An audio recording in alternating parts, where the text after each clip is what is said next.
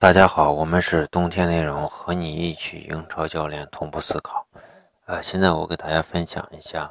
曼城六比零赢切尔西这场比赛。这场比赛首先双方呃主教练或者说双方球队都选择了一个高位压迫这样的战术，但是呃高位逼抢，哎，切尔西这边更像高位压迫，呃，因为高位压迫是呃可能不需不太需要球权，呃，这里面也。这个切尔西也是需要球权，但是他的这个为什么采用一个高压迫？就是，呃，因为费迪南迪尼奥，就是说，在对于切尔西来说，他们认为费迪南迪尼奥是这个曼城这个从后场到前场中转的这个一个重要的棋子，所以他们在呃压迫或者逼抢过程中，他们非常重视去限制呃这个费迪南迪尼奥，所以在费迪南迪尼奥周围，哎，形成了。呃，三到四个人的这种一个限制，这样的话使得曼城在从后场到前场到中场这个推进过程中，呃，对于这个费内南迪尼奥基本上是很难利用到他，所以大多数情况下是通过一个呃边路或者说是更更长距离这这样一个挑传或者说是转移等等，呃传切完成的。那么这样的情况下。呃，其实，呃，总体来说，我觉我觉得它的这种限制呢，其实作用并不是很大，因为你是限制了费迪南迪奥这第一点，但重要的一点是，就是重要的是你要限制他从后场，就是就这场比赛来看，你要从限制他从后场到中场的这种推进，限制他的传球的这个质量，而这场比赛虽然说限制了费迪南迪奥。但是对方从后场到前场、中场的这个传递没有被限制到，而且曼城是基本上呃，这个切尔西去前场压迫的时候都能形成曼城最后完成了呃这种压迫的这种呃逼抢，啊，这种逼抢完全是失效的。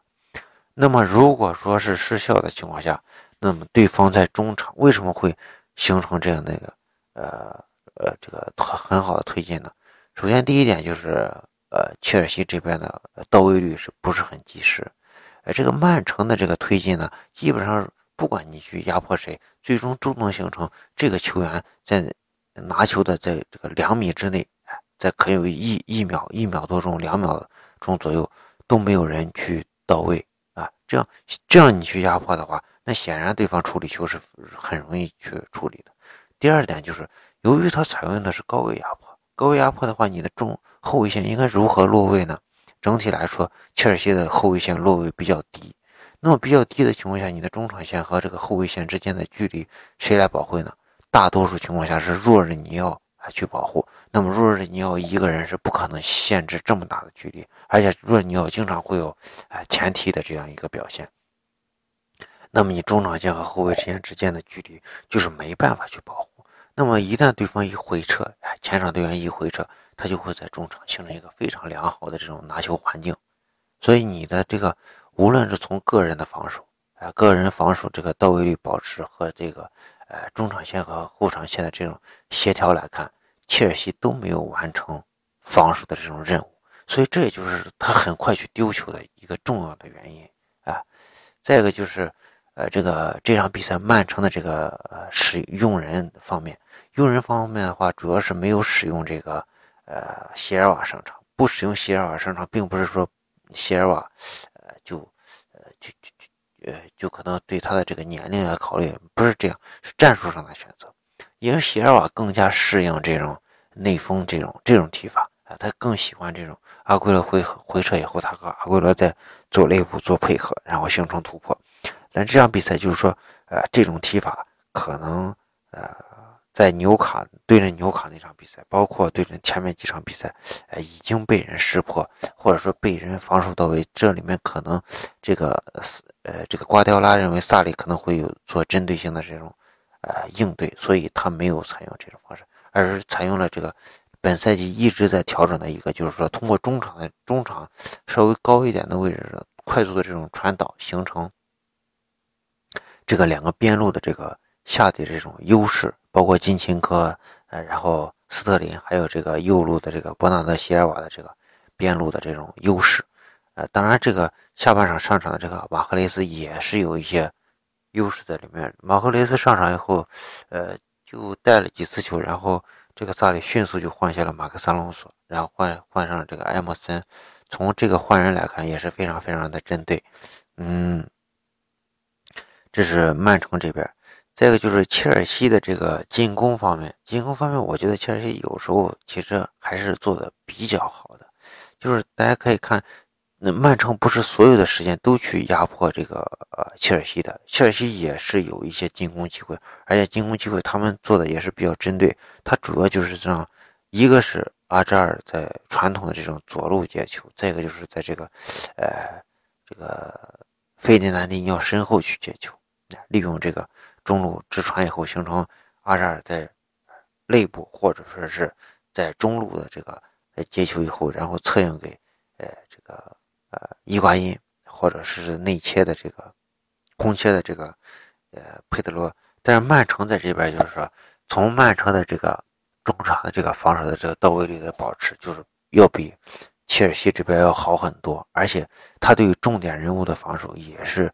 做的非常到位，他对。阿圭罗，呃，这个佩德罗和这个，呃，佩德罗和这个阿扎尔的这个防守，就是无论你是怎么带球，首先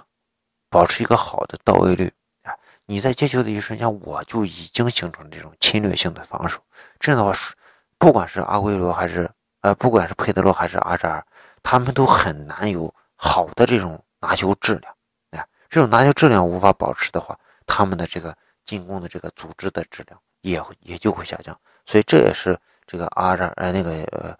这个切尔西哎这个进攻呃很难打开局面的一个重要的原因。当然，其实中路还是有几次机会的，但是都是阿圭罗呃这个佩德罗的这种打门都不是呃都被这个呃发挥比较好的这个埃德森哎形成了扑救也罢，或者是挡出也罢，呃都完成了一这个。呃，完成了这个防守。这个就是曼城这边的进攻，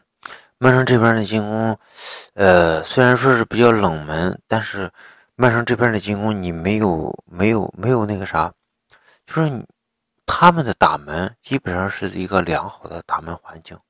那么良好的打门环境的话，就是曼城在进攻过程中他们的进攻质量是比较高的。那么切尔西没有完全的这个限制到，所以你说这这里面是实力的体现还是怎么样？如果说你让你单纯的让这个呃切尔西去完全保持一个防守这样体系，呃放在中场中路去中场的去限制，这可能不是这个萨里的这种呃他的体系，呃因为萨里前面说我就是说我可能有 B 计划，但是我的 A 计划还没有完全调整到位，所以我还没有开始去。调整这种战术，但是我觉得这里面存在一个，就是说，我们平时生活中的一个经验，很多问题并不是你解决了它，而是你等着它自己去没，就是自己去消失。可能呃，这个随着时间的这种推移，它不断它的时间的推移，它就会去消失。那么你这段时间是如何面对它？从这个。呃，瓜迪奥拉第一次就是刚入主这个英超的时候，入主曼城的时候，他也是出现了这样的问题。他也是在主场零比四输给过埃弗顿，他那段时间就是采用了一种完全改变。他是我的这个体系可能，呃，被人适应了，然后他就选择了一个佩莱佩莱格里尼曾经留下了这个四二三幺，呃，然后度过了一段时间，然后紧接着又采用自己的这个战术。然后，呃，他逐渐的去调整到位，又是一波连胜，就这样一个过程。可能，呃，真的不是说是要去，在一个事情上要解决，呃，怎么样的困难，可能就是你需要去慢慢度过它，等待它会有更新的、更更好的状态，更好的这种，呃，执行力，呃，去完成，呃，更多的这个比赛。所以我们觉得，对于这个萨里这边的话。呃，我觉得还不是那，就是简单的那种黑，可能他需要去做一些调整，但是不能说萨里就是一场惨败就就能说明他没有能力或者之类的这样的话，因为我们对于萨里还有这个艾米丽已经基本上说过，就是说，你必须给他更多的这种呃转回窗口，给他更多的合适的这个人员去买他想要的这个人，可能才是一个比较好的一个呃结果。呃，我们的这是我们对于这场比赛这个分析。我们是冬天内容和你一起英超教练同步思考，欢迎关注我们的微信公众号“冬天内容”和微信 “little guy 八八”，